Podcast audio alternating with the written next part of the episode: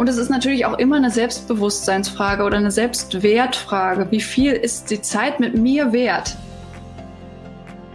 Hallo und herzlich willkommen zu einer neuen Folge des Podcasts Jobnavigation Menschen und ihre Berufe. Mein Name ist Anni Nürnberg und in jeder Folge stelle ich dir einen neuen Beruf vor, damit du besser beurteilen kannst, ob dieser Beruf etwas für dich ist. Gleichzeitig lernst du einen spannenden Menschen und ihr bzw. sein Leben kennen. In den Zehnerfolgen werde wie üblich ich zu einem bestimmten Thema interviewt. Immer wieder werde ich von Kunden oder Menschen in meinem Umfeld gefragt, wie man sich am besten als Coach selbstständig macht, welche Ausbildungen ich empfehlen kann und wie man am besten anfängt. Solche Fragen und mehr stellt mir in dieser Folge die liebe Angelina. Viel Spaß beim Zuhören.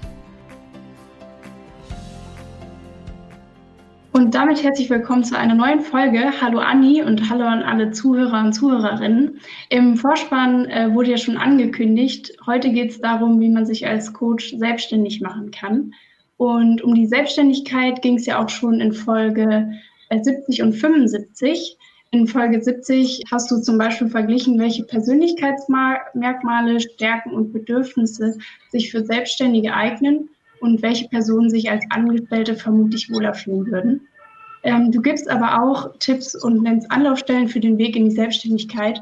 Wer sich also allgemein für das Thema Selbstständigkeit interessiert, ist gut beraten, sich auch Folge 70 und 75 anzuhören.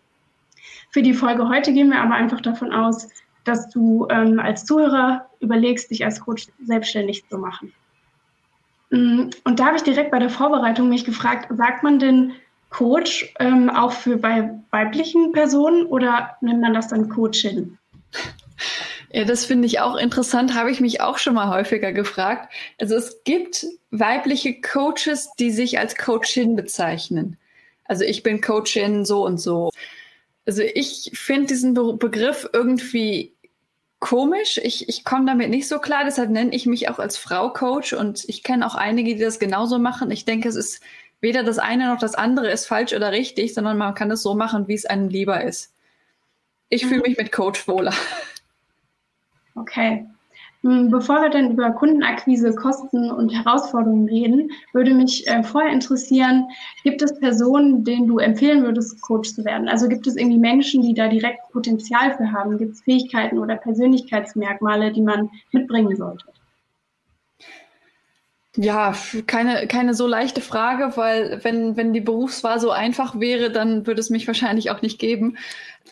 Also es ist ja wie immer ein eine Mischung aus verschiedenen Faktoren, die jemand für einen Beruf eignen lässt oder eben weniger. Und genauso ist das beim Coach.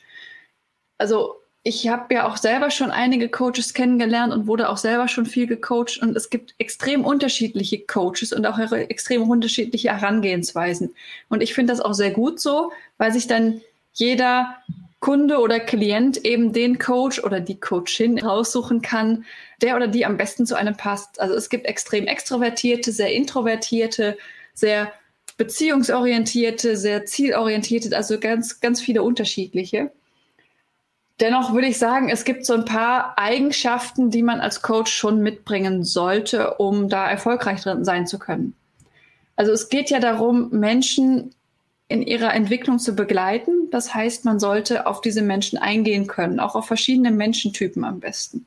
Zuhören ist sowas, Empathie, solche Stärken äh, sollte man mitbringen, auch Geduld, weil so ein, so ein Entwicklungsprozess braucht meistens Zeit. Und eine gewisse Zielorientierung natürlich auch, weil es ja meistens irgendein Ziel gibt, wo die Person hin möchte das sind jetzt so die Stärken, die man vielleicht mitbringen sollte, aber mit dazu gehört natürlich auch das Interesse, Interesse an Menschen, an Persönlichkeitsentwicklung, am besten auch schon mal eigene Erfahrungen mit Coaching gehabt zu haben. Ich habe auch festgestellt, eine gewisse ja, Erfahrung, äh, Lebenserfahrung oder persönliche Reife hilft da auch. Also wenn man sich mit 20 als Coach selbstständig macht, hat man es einfach ein bisschen schwerer, als wenn man 50 ist weil jemand, der 50 ist, hat auch schon mal eigene Lebenserfahrungen noch mehr beizusteuern als jemand, der 20 ist. Ich will damit nicht sagen, dass man mit 20 sich nicht selbstständig als Coach machen kann, aber es ist einfach schwerer und man muss mehr Standing und Überzeugungskraft mitbringen, als wenn man zum Beispiel 50 ist. Das habe ich schon festgestellt. Ich war ja 26 oder 27, als ich mich selbstständig gemacht habe, also auch nicht wirklich alt. das merkt man dann schon. Ja. Mhm. Ja.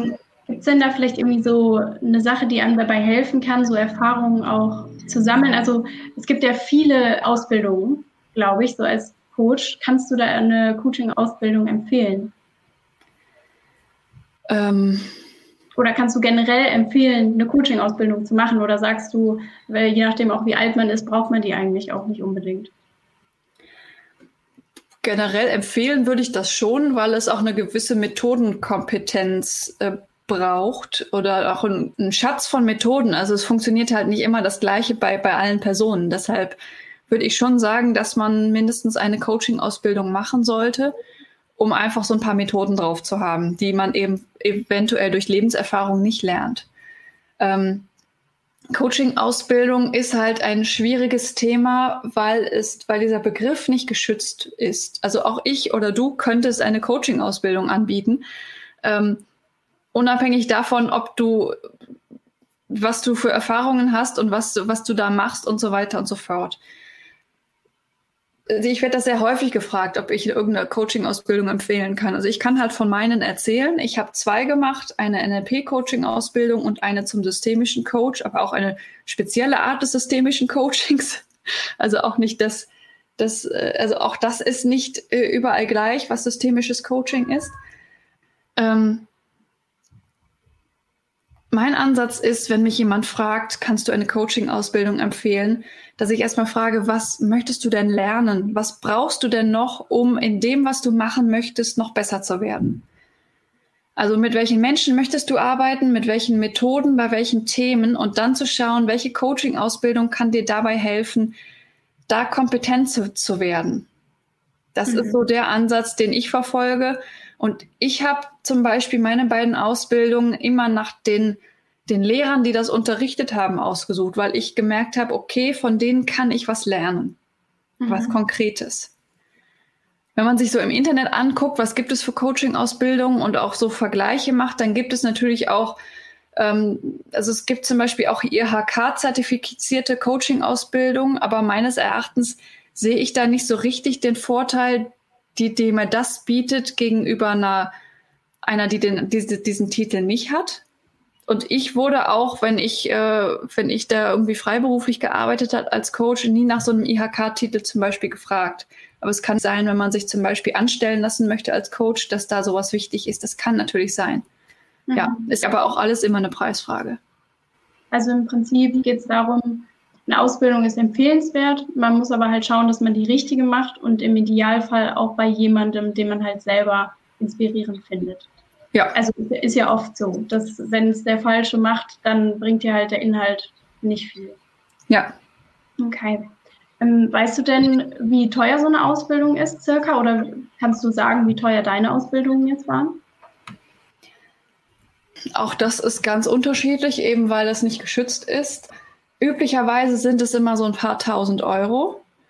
Es gibt wohl auch welche, die sind, diese, die kosten ein paar hundert Euro. Das ist dann aber wahrscheinlich ein eher spezieller Bereich oder ein spezieller Fokus, der vielleicht auch vom Umfang her nicht so, so groß ist. Meine waren auf jeden Fall einige tausend Euro. Ich glaube, die zweite waren um die 4000 Euro und die andere das ging über drei Jahre und da gab es auch mehrere Zahlungen, aber das waren auf jeden Fall mehr als 5000 Euro, glaube ich, insgesamt. Mhm. Und nach oben hin ist natürlich auch keine Grenze gesetzt. Also es gibt auch Menschen, die für 20.000 Euro Coaching-Ausbildungen verkaufen. Okay. Ja. Aber spannend, ich hätte jetzt gar nicht gedacht, dass es so lange dauert. Also sonst kennt man, also ja gut, ein, andere Ausbildungen dauern ja eigentlich auch lange, aber ich hatte da jetzt ein ganz anderes Bild von, dass man als Coach dass das wie so eine Art äh, Workshop ist oder so, den man halt über ein paar Wochen macht. Ja, also die meisten Ausbildungen sind halt berufsbegleitend und deshalb dauert es auch relativ lange. Also diese drei Jahre waren halt immer an sechs Wochenenden im Jahr, lange Wochenenden. Ja. Aber das war nicht, dass man da jede Woche was gemacht hat, sondern so halt alle zwei Monate für ein langes Wochenende. Zwischendurch sich auch damit beschäftigt, aber eben dann halt nicht vor Ort es gab dann auch zwischendurch so Übungen, die man machen sollte oder man sollte mit, mit anderen Personen diese Modelle testen und sowas. Aber deshalb hat sich das schon über eine ganze Weile gezogen. Mhm. Ja. Es gibt wohl aber auch welche in Vollzeit. Also auch je nachdem, was man halt für ein Ziel hat, in welcher Zeit man das schaffen möchte, hat man da auch wieder verschiedene Möglichkeiten. Ja. Okay. Hm, dann hast du ja auch gesagt, man muss halt wissen, wo man hin will. Wie, wie weiß man, wo man hin will? Wie findet man seine eigene Nische, die Ausrichtung, die man coachen möchte? Hast du da Tipps, um konkret zu werden, was möchte ich eigentlich machen? Ja. Also Coaching generell ist ja erstmal sehr allgemein. Das kann sehr vieles sein. Es kann mit unterschiedlichsten Themen auch zu tun haben. Also meine Nische ist ja berufliche Orientierung oder Umorientierung. Dann gibt es natürlich auch Coaches, die sich nur mit dem Thema Finanzen oder Ernährung beschäftigen. Das sind halt so Themen, nach denen man gehen kann. Man kann sich aber auch auf bestimmte Zielgruppen konzentrieren, zum Beispiel Führungskräfte oder Paare, bei, bei, bei Paarcoachings zum Beispiel oder auch Studenten. Und man kann sich auch auf bestimmte Methoden konzentrieren. Also ich habe ja in Folge 6 zum Beispiel die Dia interviewt, die macht Hypnose-Coaching. Das heißt, die macht das alles mit, diesem, mit dieser Methode Hypnose. Und man kann natürlich auch, wie zum Beispiel die Isabel in Folge 79, verschiedenes äh, kombinieren. Die macht ja berufliche Umorientierung nur für Lehrer und ist natürlich in diesem Bereich dann, ich kenne niemand anderen in diesem Bereich, die hat da diese Nische quasi für sich beansprucht und auch zu Recht beansprucht, denn sie ist halt Expertin für genau dieses Thema. Mhm. Und ich kaufe ihr auf jeden Fall ab, dass sich da kaum jemand anders besser auskennt als sie. Genau. Ähm, aber deine Frage war ja, wie findet man das? Meistens in meiner Erfahrung kommt das aus der eigenen Historie und Erfahrung. Also bei mir war es ja, dass ich selber in dieser beruflichen Unzufriedenheit und Orientierungslosigkeit war. Die Isabel war selber Lehrerin und ähm, zum Beispiel kenne ich auch eine Coachin, ich sage jetzt selber Coachin, obwohl ich das Wort ja gar nicht so mag. die arbeitet nur mit adoptierten Menschen, weil sie aber selber adoptiert war und sich halt mit diesem Thema besonders gut auskennt. Von daher mhm. ähm, ist es meistens, hat das mit der, was mit der eigenen Lebenserfahrung zu tun. Und da könnte man zum Beispiel schauen, was habe ich denn schon für Dinge erlebt, was jetzt nicht jeder durchmacht oder wo ich mich auch hingezogen fühle, diesen Menschen zu helfen, die in dieser Situation sind. Mhm. Genau. Also ist es als äh, guter Coach wichtig, dass man sich in solche Situationen auch reinfühlen kann? Definitiv. Die Linda, von der ich eben gesprochen habe, die mit adoptierten Menschen arbeitet, also ich könnte das nicht genauso verstehen wie sie, weil sie diese Situation halt selbst erlebt hat. Und auch wenn ich es versuchen würde, würde ich wahrscheinlich nicht so sehr mich das, das nachvollziehen können wie sie. Von daher ja, es ist wichtig, dass man diese, diese Menschen gut versteht. Aber das ist auch ein Prozess. Also auch, auch wenn ich selber lange Zeit nicht wusste, wo es mit mir beruflich hingehen sollte, heißt das nicht automatisch, dass ich jeden verstehe, der keine Ahnung hat, wohin mit seinem Beruf oder mit, mit seinem beruflichen Leben. Das heißt, auch durch meine Erfahrung lerne ich das immer besser, diese Situation, keine Ahnung wohin beruflich, zu verstehen. Ja. Gibt es denn auch Momente, wo du eben die Situation nicht ganz nachvollziehen kannst, wenn oder wenn zum Beispiel das Schicksal von einem Coachie dich sehr belastet? So was macht man dann? Ja, ähm, also das erste ist ja, wenn es irgendwie eine, wenn es irgendwie eine Person oder eine Situation ist, wo, wo ich das Gefühl habe, ich komme kann das nicht so ganz nachvollziehen. Dann ist es halt ein, eine Sache, habe ich da den richtigen Kunden ausgesucht? Kann ich dieser Person überhaupt helfen? Das ist halt mit meiner Aufgabe in so einem Erstgespräch, das rauszufinden. Und es kam auch schon mal vor, dass ich erst im ersten oder zweiten Coaching gemerkt habe, irgendwie funktioniert das nicht so richtig.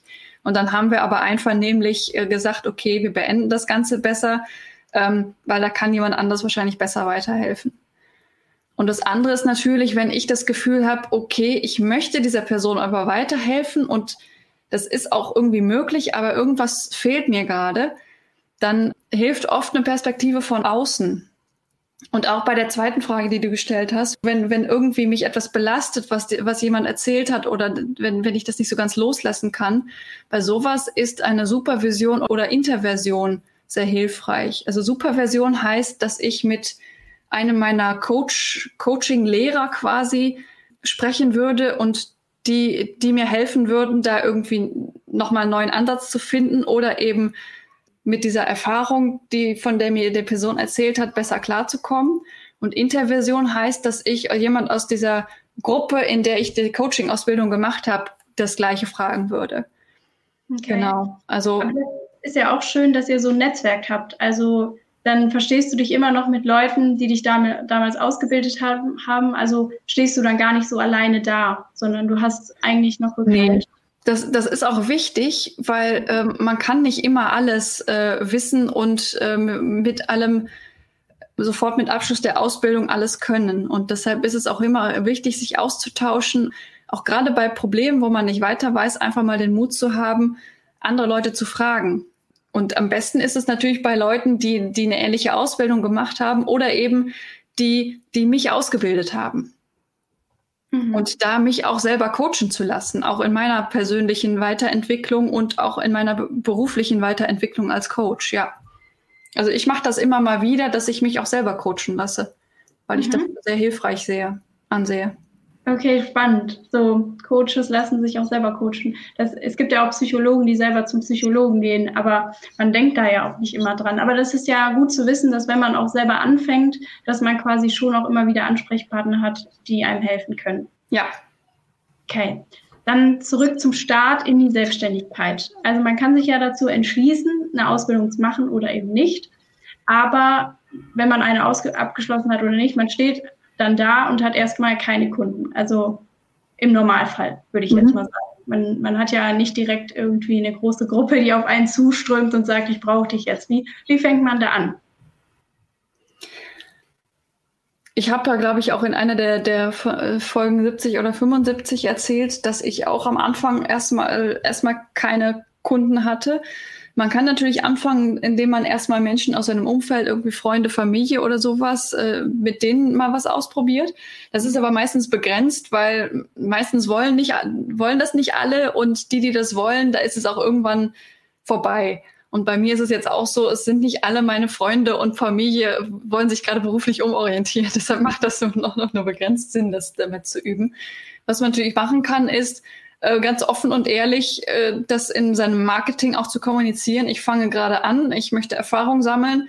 Hier kriegt ihr das für den Einstiegspreis so und so. Also wirklich sehr mhm. günstig anzufangen.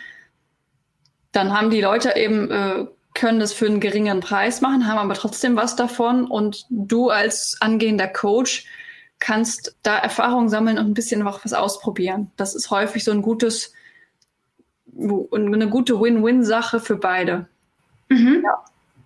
Hast du ähm, andere Tipps fürs Marketing? Hast du irgendwie die beste Marketingstrategie rausgefunden für Coaches? Äh, nein, die beste Marketingstrategie bestimmt nicht. Ähm, also ich kann ja auch nur meine eigenen Erfahrungen wiedergeben. Ich bin ja selber kein Marketingprofi. Ich habe jetzt vier Jahre, äh, mache ich das, aber ich werde bestimmt nicht behaupten, dass, dass ich jetzt genau weiß, wie es funktioniert. Ich habe ja auch in den anderen Folgen schon mal ein bisschen was zum Marketing erzählt. Ähm, ich finde halt, es ist wichtig, gerade bei sowas wie Coaching, dass halt, also das Produkt ist ja quasi die Person oder der Coach, die Coachin selbst oder das, was die, die Zeit mit dieser, dieser Person. Von daher sollte das Marketing halt auch einen gewissen Personenfokus haben, indem man sich selbst vorstellt, äh, eigene was weiß ich, Videos einspricht, Podcast-Folgen oder sowas, damit die Leute Vertrauen aufbauen können. Weil wenn man, wenn man das gar nicht macht, zum Beispiel keine Bilder zeigt oder sowas, dann ist es, glaube ich, für Menschen sehr schwierig, da Vertrauen aufzubauen. Das ist so meine Erfahrung. Mhm. Ähm, das ist auch mit ein Grund für diesen Podcast, dass, äh, dass Menschen mich kennenlernen können, ohne jetzt schon mal ein Erstgespräch buchen zu müssen, zum Beispiel. Mhm. Ja, und ansonsten, was Marketing angeht, da gibt es halt unterschiedlichste Herangehensweisen und da sollte man auch jeder schauen, was, was passt zu einem. Sind es eher, was weiß ich, der YouTube-Kanal, der Instagram-Channel, ähm, Podcast äh, oder eine ganz toll gestaltete Webseite mit, mit Google-Anzeigen oder sowas. Also es gibt ja unterschiedlichste Herangehensweisen und ich habe mich auch an unterschiedlichsten äh, Arten schon, schon äh, weitergebildet oder Seminare dazu besucht und auch bei manchen Sachen halt gemerkt, das passt nicht so richtig zu mir. Zum Beispiel, was weiß ich, auf LinkedIn jeden Tag 100 Menschen anschreiben, ist einfach nicht mein Ding. Mhm. Ja. Okay. Und wenn man jetzt ein paar Kunden gefunden hat und die sind bereit, ähm, mit dir zu arbeiten, äh, wie findet man den richtigen Preis für so eine Coaching-Sitzung? Wann weiß man denn, okay, ich fange jetzt zum Beispiel gerade erst an oder ich habe jetzt schon wahnsinnig viel Erfahrung? Wie findet man dann den Preis, der nicht unverschämt, aber auch nicht zu niedrig ist? Schwierige Frage, die wahrscheinlich auch immer mal wieder kommen wird. Also es ist eine Abwägungssache eben zwischen, zwischen diesen beiden Sachen, die du auch gesagt hast. Und ich finde, man sollte halt immer aus zwei Perspektiven draufschauen, nämlich aus der Seite des Coaches. Er oder sie möchte ja auch davon leben, möchte sein Geld verdienen oder ihr Geld. Und äh, deshalb sollte man das auch mal durchkalkulieren, wie viel brauche ich denn überhaupt? Also also man hat ja ein bestimmtes Zeitkontingent in der Woche, das man für Coachings zur Verfügung stellen kann. Und wie viel muss ich dann pro Stunde zum Beispiel nehmen, um da gut von leben zu können? Da wird man schon merken, mit 50 Euro wird das wahrscheinlich nicht hinhauen. Und äh, auf der Seite der Kunden ist es auch immer so eine Abwägung. Also viele, viele wollen es natürlich möglichst so günstig wie möglich haben, also dann lieber 50 als, als 100 Euro. Es gibt aber, also gerade bei Menschen, die es sich leisten können, also die auch 100 Euro bezahlen können, die würden dann wahrscheinlich eher 100 Euro bezahlen als 50, weil sie das sich erhoffen oder das Gefühl haben, dass auch 100 Euro mehr wert ist als ein Coaching für 50 Euro. Mhm. Also das sollte man vielleicht auch im Hinterkopf haben, dass auch ein hoher Preis eine hohe Qualität suggerieren kann. Ich sage jetzt suggerieren, weil das ja nicht unbedingt so ist, dass jeder, der teuer ist, auch ein tolles Coaching und eine tolle Leistung mhm. abliefert. Aber das ist was, was man noch mit im Hintergrund haben könnte. Und es ist natürlich auch immer eine Selbstbewusstseinsfrage oder eine Selbstwertfrage. Wie viel ist die Zeit mit mir wert? Das hat mhm. unglaublich viel mit Selbstwert zu tun. Und es kann natürlich, also selbst wenn man sagt, okay, ich habe jetzt die tollste Methode drauf und das funktioniert immer, also nehme ich jetzt 500 Euro pro Stunde, jetzt einfach mal sehr hoch angesetzt, aber man mhm. fühlt sich nicht wohl dabei, dann wird man das auch nicht verkaufen können. Also nicht, nicht in einem Erstgespräch oder sowas guten Gewissens sagen können, das ist die beste Methode ever, die wird garantiert bei dir funktionieren, deshalb nehme ich, fünf, nehme ich 500 Euro von dir. Also das muss man auch vom Selbstwertgefühl her können. Mhm. Deshalb ist definitiv als Coach sich selbstständig zu machen auch eine Selbstwertschulung. Ja, okay. Dann gibt es einen anderen Kostenpunkt und zwar äh, die Coaching-Räumlichkeiten. Wir haben ja jetzt ähm, aber auch während der Corona-Pandemie gemerkt, man kann doch sehr viel mehr online abwickeln, als man vorher vielleicht gedacht hätte. Würdest du denn sagen, man kann zu Beginn auch erstmal nur mit Online-Meetings durchstarten oder sind feste Räumlichkeiten ähm, für Coaching-Sitzungen doch besser geeignet? So halt ist ja auch ein Kostenpunkt. Ja. Also vor Corona hätte ich gesagt, Räumlichkeiten wären schon hilfreich. Inzwischen, so nach Corona, ist es eigentlich so gang und gäbe, auch online alles Mögliche zu machen. Würde ich sagen, man braucht es nicht unbedingt. Mhm. Also man kann auch sehr viel online machen. Manche Dinge sind auch, funktionieren auch besser. Also alles, wo man irgendwie was auch im Bildschirm teilen muss oder irgendwelche Dokumente teilen muss oder es hilfreich ist, das zu tun, habe ich gemerkt, das ist sogar besser, das online zu machen.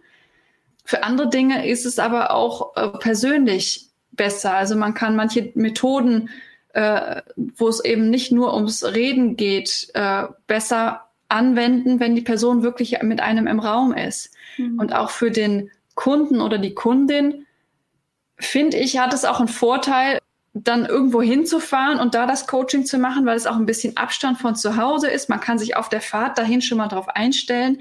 Und auch als Coach kann man das noch ein bisschen besser gestalten und auch den Raum gestalten. Also allein, was weiß ich, wie hell ist es in dem Raum, welche Möbel sind das, äh, wie viel Platz ist da, welche Gerüche sind im Raum. Also all das, auch wenn die Person das nicht bewusst bemerkt, hat das aber einen Effekt auf die Situation, diese Coaching-Situation und kann auch das Ergebnis des Coachings verbessern. Ja, von mhm. Also ich bin immer ein Freund von persönlich, aber äh, gleichzeitig geht es geht auch sehr sehr viel online und ich auch selber wurde auch überrascht, was alles online geht. Mhm.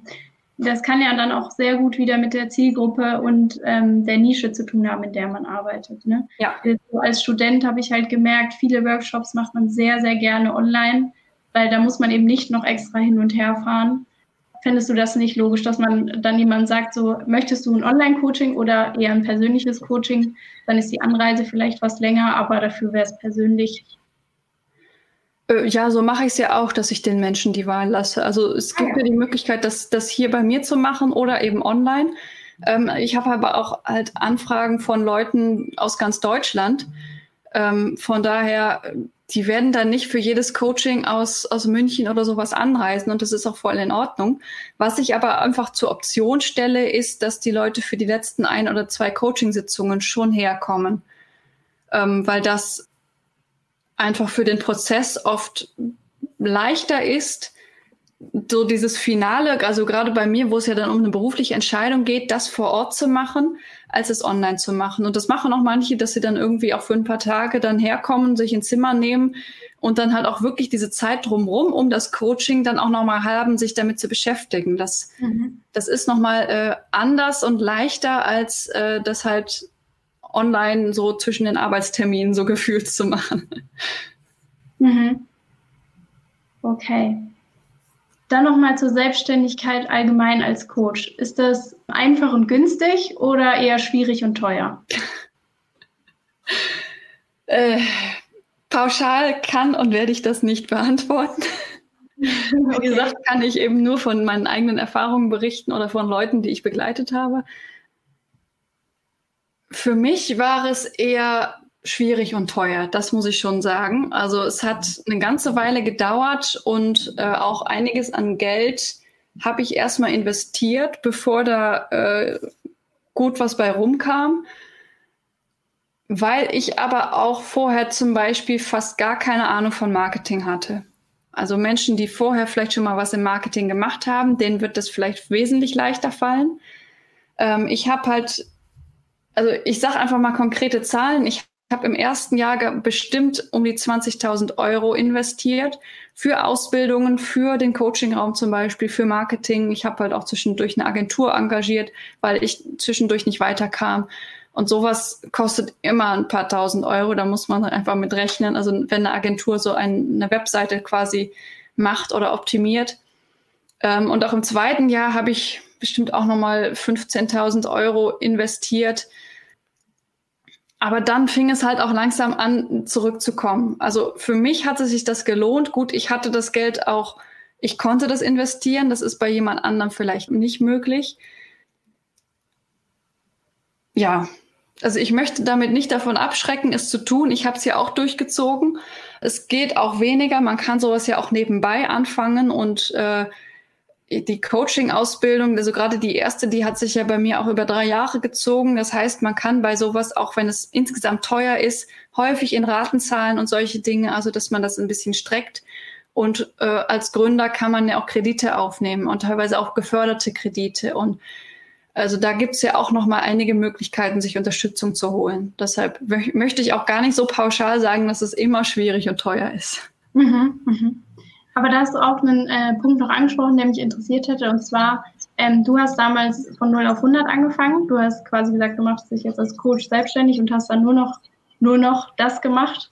Aber eben, es gäbe auch die Möglichkeit, ähm, das als Nebentätigkeit zu machen. Wo siehst du da Vor- Nachteile? Hättest du jetzt im Nachhinein vielleicht auch lieber erst das als Nebentätigkeit gestartet?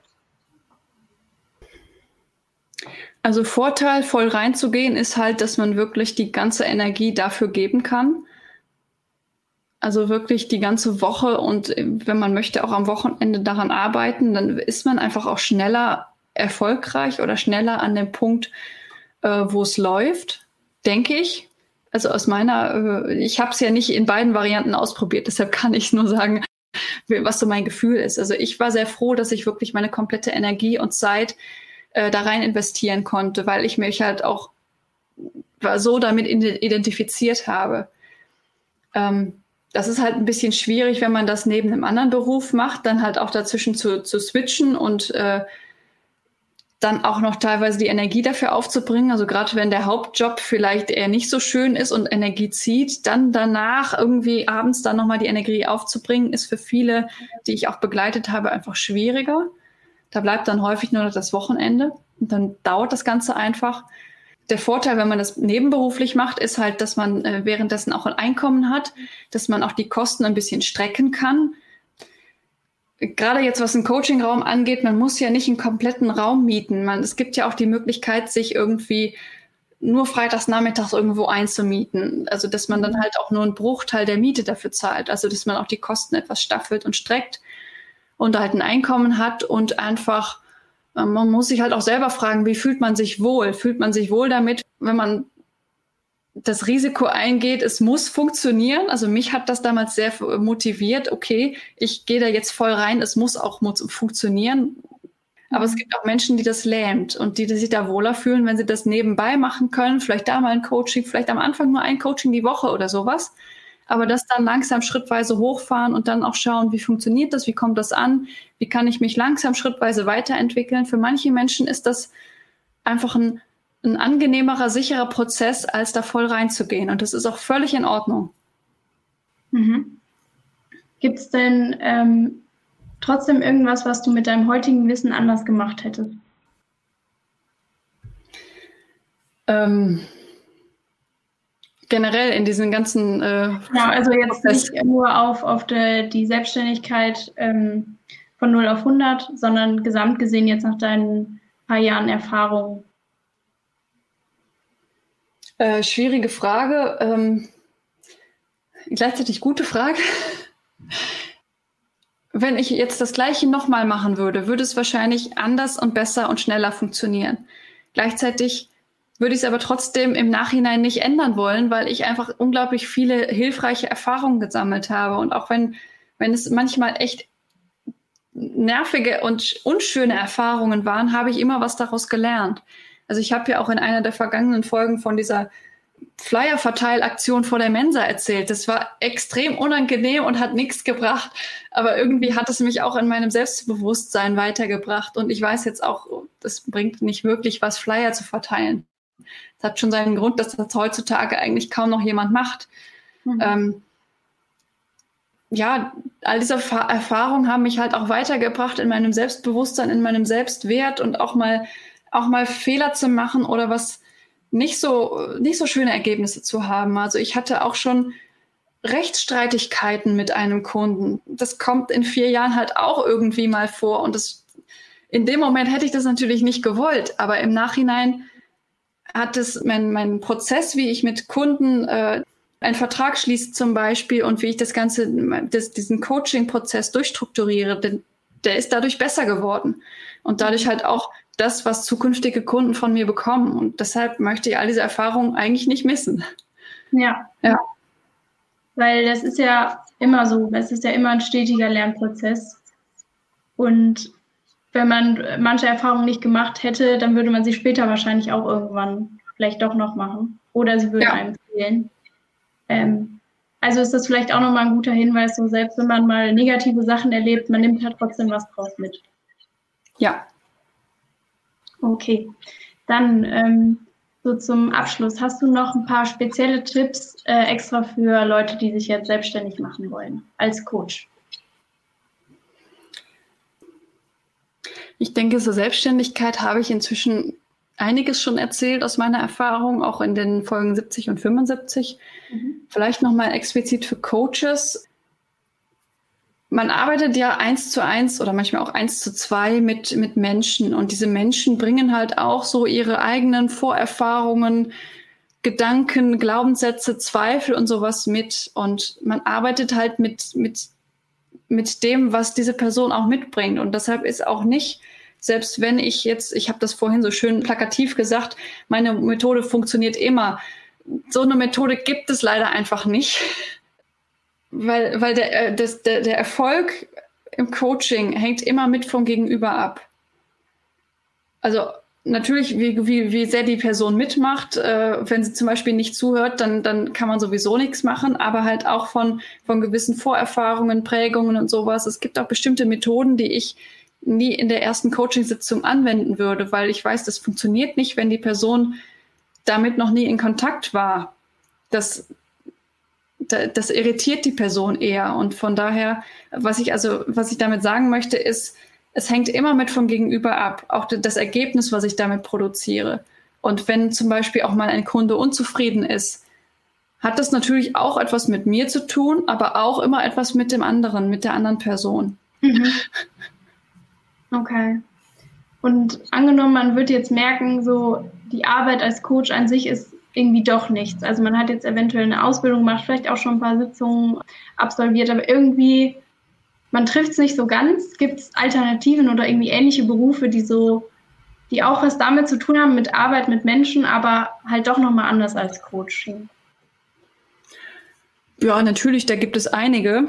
Ähm, aber da ist natürlich immer die Grundfrage, was ist denn das, was dich von äh, an, an dem Beruf des Coaches stört oder davon abhält oder was weiß ich, wenn, wenn jetzt jemand diese Podcast-Folge hört und sagt, okay, dieser Aspekt gefällt mir nicht, dann muss man halt schauen, was gibt es, was diesen Aspekt nicht hat.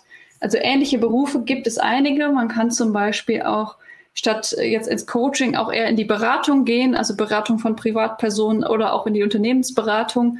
Da geht es halt dann eher darum, Wissen zu vermitteln oder ähm, konkrete Tipps und Hinweise zu geben, während Coaching ja eher äh, das ist, dass man einen Mensch begleitet und eher etwas aus dem Menschen herausholt, was da vielleicht verborgen ist. Dann natürlich, das, woran viele denken, ist sowas wie Psychotherapeut. Also es gibt ja auch einige, die eigentlich Psychotherapeut werden wollen, aber dann doch Coach werden, weil die Ausbildung zum Psychotherapeut so unglaublich lang und kompliziert und kostenintensiv ist. Mhm. Ähm, in der Pädagogik kann man sich umschauen, in der sozialen Arbeit, das ist auch sehr menschenorientiert. Wenn man lieber mit, äh, wenn man lieber mit Gruppen arbeitet, kann man auch schauen, ob man irgendwie Trainer wird, ob jetzt im Unternehmen oder auch selbstständig. Oder auch sowas wie Mediator gibt es auch, also dass man äh, Konfliktgespräche begleitet und moderiert. Das hat auch mit Coaching zu tun. Da gibt es verschiedenste Alternativen, aber wie gesagt, äh, da, da sollte man eben schauen, was stört einen an den Beruf des Coaches und was, was, welche Stellhebel kann man da drehen. Wir haben jetzt auch hauptsächlich über Coach im, in der Selbstständigkeit gesprochen. Es gibt natürlich auch Angestelltenverhältnisse für Coaches. Also man kann auch diese Ausbildung machen und sich dann anstellen lassen. Gibt es auch immer mehr Stellen für. Also auch die Möglichkeit gibt es. Okay, dann wären das soweit meine Fragen gewesen. Vielen Dank für das Interview. Ich hoffe, wir konnten ein paar Leuten, die überlegen, selber Coach zu werden, helfen. Und ansonsten kann man sich ja immer bei dir melden. Ja, vielen Dank für die schönen Fragen und ich hoffe auch, dass das Leuten. Das war eine weitere Folge des Podcasts Jobnavigation Menschen und ihre Berufe mit Anni Nürnberg. Wenn du schon mal darüber nachgedacht hast, dich als Coach selbstständig zu machen, dann hilft dir das hoffentlich weiter. Ich hoffe auch, dass es dich nicht davon abschreckt, den Weg zu gehen, wenn es dich zum Coaching ruft. Nicht jeder muss sich da so voll reinschmeißen, wie ich es getan habe, zeitlich und finanziell. Ich kenne viele Coaches, die ihr Business mit geringen Kosten nach und nach nebenbei aufgebaut haben. Kontaktiere mich auch gerne, wenn du genau wissen möchtest, was ich für unbedingt notwendig halte und welche Schritte, ob jetzt Marketing oder andere, eben vielleicht nicht notwendig sind. wenn du noch gar nicht sicher bist, ob Coach wirklich dein Beruf ist und du dir eine Begleitung in dieser Frage wünschst, helfe ich dir auch gerne da Klarheit zu finden. Mit meinem Online-Kurs oder im Coaching mit mir erarbeitest du, was dein persönlicher Traumjob ist. Das kann Coach sein, kann was ähnliches sein oder auch was ganz anderes. In den Show Notes findest du einen Link zu meiner Webseite mit weiteren Infos. In der nächsten Folge geht es um Sex. Ich interviewe eine Sexualtherapeutin. Es wird super spannend, dieses Interview. Wenn du keine neuen Folgen mehr verpassen möchtest, abonniere diesen Podcast in deiner Podcast-App. Bis zur nächsten Folge, deine Anni von Jobnavigation. Über meiner Arbeit steht gar nicht so fett und als erstes Lust, sondern all das, was Lust noch entgegensteht. Mhm. Ja, was auch noch erlöst werden kann, darf, will, bevor es dann lustvoll werden kann.